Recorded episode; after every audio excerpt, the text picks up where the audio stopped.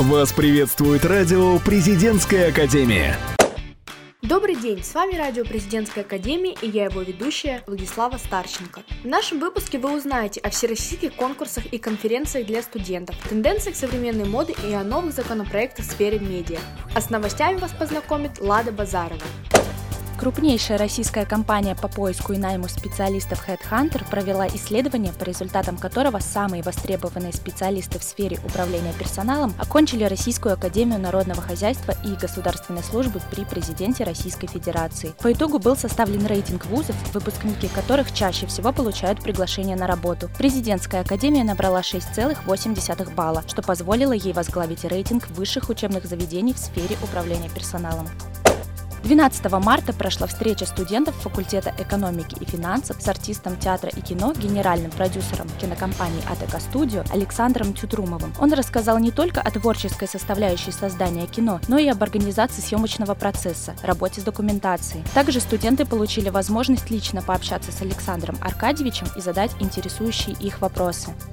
18 марта прошел финал конкурса красоты и таланта Северо-Западного института управления. 12 финалистов прошли сложный путь, показали свои спортивные, интеллектуальные и даже кулинарные способности. Конкурс завершился ярким шоу, где студенты представили творческие номера. По итогам голосования титул «Мистер и мисс Сиоран Хикс» завоевали студенты факультета экономики и финансов Максим Муйзинник и Екатерина Вишкурцева. Директор Северо-Западного института Владимир Шамахов поздравил победителей и пожелал всем финалистам достижения новых новых высот. Президент Российской Федерации Владимир Путин подписал законы о наказании за фейковые новости и неуважение к власти. Никита Суружи поговорил на эту тему со старшим преподавателем кафедры журналистики и медиапланирования Дмитрием Аркадьевичем Кокко. Доброго времени суток, дорогие радиослушатели! Сегодня у нас в гостях Дмитрий Аркадьевич Копка, старший преподаватель кафедры журналистики и медиапланирования.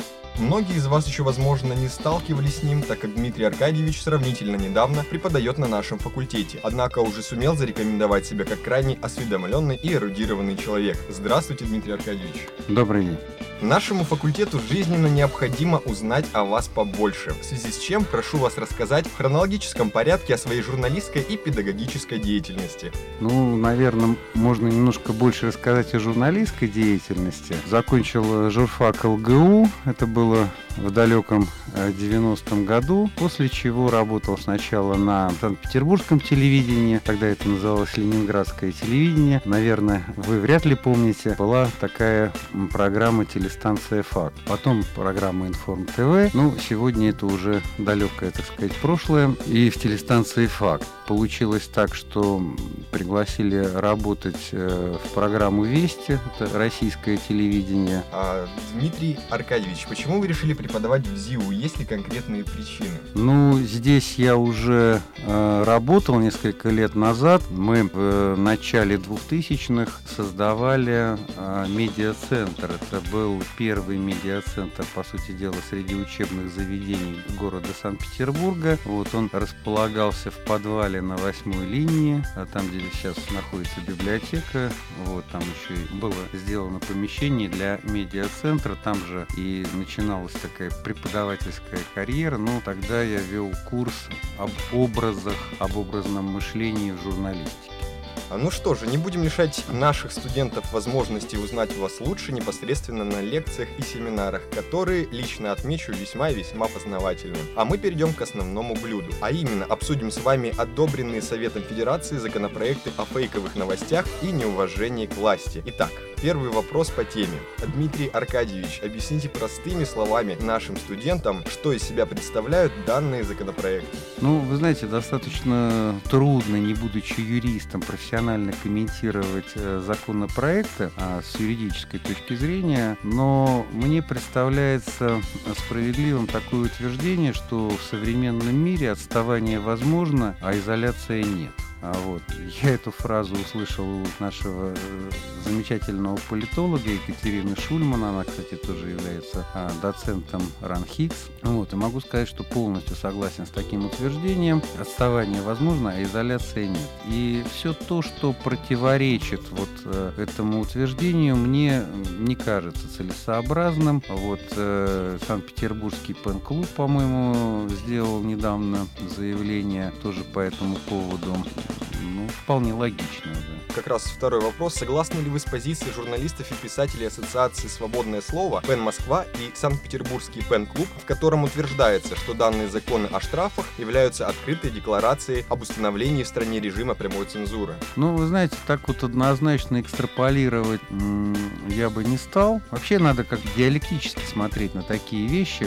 То, что когда мы произносим такие страшные слова типа цензура, вот, ну, скажем так, э, в Советском Союзе цензура была. И это было нормально. И журналистика при этом тоже была. Немножко другая журналистика. Она была э, с точки зрения э, фактов э, более профессиональная, более, ну что ли, более серьезная. Да? Когда журналисты, с одной стороны, серьезно относились к своей работе и просто ну, знали, что нельзя лезть в политику. Ну, это было другое время, другое государство, другие люди, а другое все. Нам сегодня, в общем-то, не, не нам, а вот э, сегодняшней молодежи это достаточно сложно понять, а, потому что, чтобы это понять, надо было бы прочувствовать. А вот. Э, сегодня дело в том, что цензура невозможна в принципе, и невозможна она прежде всего технологически уже существуют и работают такие технологии, как Big Data. Мы с вами об этом на лекции говорили, да. То есть это большие данные, которые могут свидетельствовать об объективном положении вещей в тех или иных отраслях. Да? А, существуют технологии блокчейн, по которым делают, э, так сказать, ну, кстати, вот криптовалюты тоже на основе этих технологий создаются. Я не являюсь большим техническим специалистом э, в этих тонкостях, но понятно одно, что э, вот, например, э, блокчейн — это цепь блоков информации. Да? Э, и информация существует везде и нигде. Ну, так условно говоря. Да? Поэтому что-то запретить, то, что уже однажды где-то прозвучало, практически невозможно, а э, каждый человек является в современном мире определенной трибуной. То есть вот у вас есть э, блог, там, да просто есть страничка в соцсетях, все это вышло на любой страничке в соцсетях, и дальше это может циркулировать э, на просторах, э, так сказать, информационных сетей, интернета в целом, сколько угодно и где угодно. А, ну да, это звучит, может быть, банально, но вот просто в ответе на ваш вопрос как бы не, нельзя не констатировать вот эту банальную историю, чтобы как бы вот акцентировать внимание на том, что цензура невозможна в принципе, а попытки цензуры говорят, ну, может быть, не об очень большой дальновидности людей, которые это предлагают. Ну, возможно, просто кто-то не в курсе каких-то, так сказать, вещей, о новых технологиях, об особенностях информационного общества. Ну и, скажем так, если граждане такого вот еще прошлого индустриального мышления пытаются провести какие-то законопроекты, даже если это все и пройдет, ну, я думаю, что вряд ли это осуществимо в реальности. Ну, как любят повторять на форумах, то, что попало в интернет, оттуда уже никогда не исчезнет. Итак, еще вопрос. Каким образом данные законопроекты повлияют на творчество журналистов, писателей, блогеров и простых граждан? Ну, вы знаете, достаточно трудно прогнозировать, как это повлияет. Может быть, вообще никак не повлияет.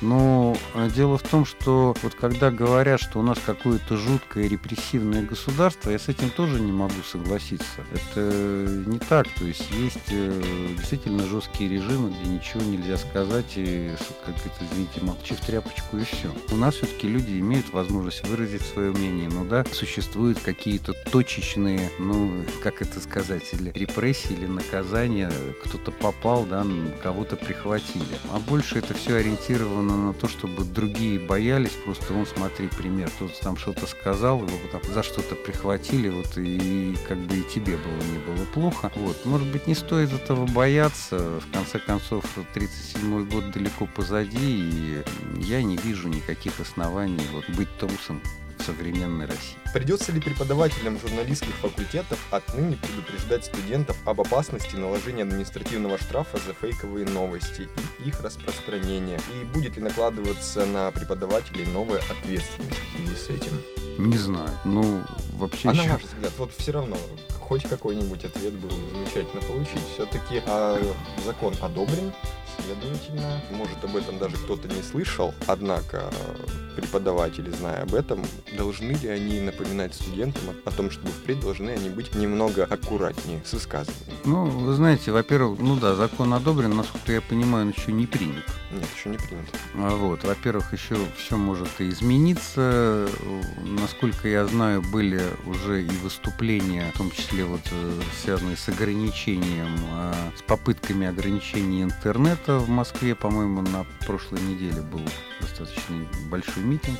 Да, 10 да. кажется, марта. Да-да, в Ютубе есть об этом материалы. А вот, э, поэтому я так вижу, что молодежь достаточно остро реагирует на попытки ограничения вот, э, ну, как-то свободы слова, свободы самовыражения. А, вот. Но, тем не менее, конечно, какие-то попытки со стороны любого государства, да, любого государства это будут происходить, это будет в обозримой перспективе такая вот борьба, вернее, может быть, не столько борьба, а какой-то пинг-понг, но чисто эволюционно э, информационное общество нельзя победить, это просто следующая стадия развития человечества, поэтому современной науке это уже очевидно, а современной власти очевидно не везде. Вот. Так что посмотрим, что будет. А что касается преподавателей вузов, ну, я думаю, что это по важности там даже не десятый вопрос, что будут преподавать, это не будет самое главное влияние на, скажем, современное развитие событий. Дмитрий Аркадьевич, благодарю вас э, за интересную, исчерпывающую, на мой взгляд, дискуссию, а мы будем наблюдать за развитием событий по данной теме. Спасибо еще раз. Спасибо, всего доброго. Современная мода – это постоянно меняющиеся тенденции, веяния и направления. Чтобы лучше в ней разобраться, надо потратить большое количество времени. Дарья Самсонова и ее рубрика «Привет, я тренд» коротко и по факту расскажет, что же модно в новом сезоне. А вот и снова я, Тренд. Вы скучали по мне? Я очень. И надеюсь, наши чувства взаимны. Знаю, что вам уже надоели теплые куртки, шерстяные колготки и километры шагов. Многие превратились в серые тучи, которые плывут над Санкт-Петербургом. Апатия, депрессия, скука поселились в домах и общежитиях. Но я вернулся и говорю, что пора отодвинуть надоевшие теплые вещи, натянуть улыбку и обновиться, словно птица Феникс. На улице весна. Тренд любит это время, снега нет, травка зеленеет, солнышко блестит, а студенты готовы к новым обновлениям, креативу и романтическим чувствам начинается новая жизнь, а значит и новая мода. Поэтому я, Тренд, готов поделиться трендами этого сезона. Готовы? Тогда начинаем. Ах, это специя куркума, какой запах, вкус. Складывается ощущение, что я на востоке. А цвет, цвет. Тренд просто в него влюбился, и поэтому оттенком этого сезона будет именно он, куркума. Яркий оранжевый напомнит о жарком солнце и сицилийских апельсинах. Сделает вас знаменитыми в любой толпе. Внимание надолго будет приковано к вашей персоне. Отовсюду будет слышно, что за девушка, какой эффектный молодой человек. Не бойтесь этого цвета, полюбите его. Превратите коридоры ваших любимых факультетов в маленькие солнечные уголки. Ничего лишнего.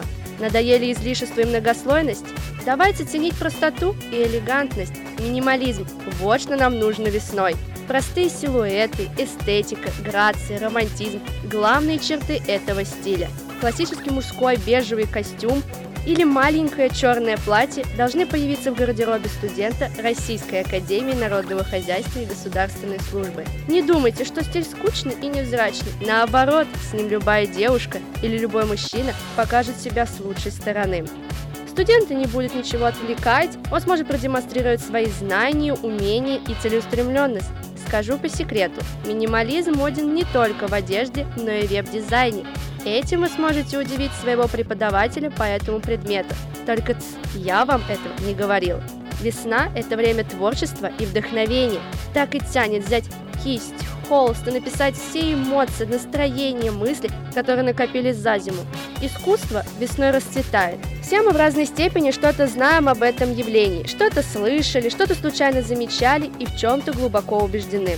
Когда мы приходим в музей или в картину галерею, то посредником между нами и искусством становится экскурсовод – Именно он может ответить на все интересующие вопросы. Но зная студентов, не успел задать, испугался, не заметил, засмущался или не знал, о чем спросить.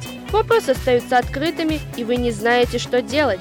Алина Никонова в книге «99 глупых вопросов об искусстве» и еще один, который иногда задают экскурсоводы в художественном музее, ответит на вопросы, которые вы не решались задать.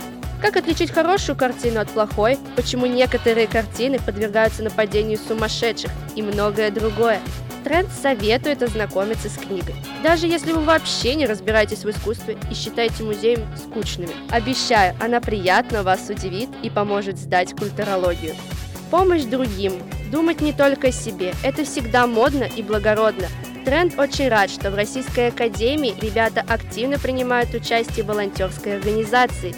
В Северо-Западном институте управления существует большое волонтерское объединение «Сова», но данный тренд окутывает все профессии. На разных факультетах существует такая деятельность. И я, тренд, рад узнать, что студенты экономики и финансов организовали свою волонтерскую деятельность.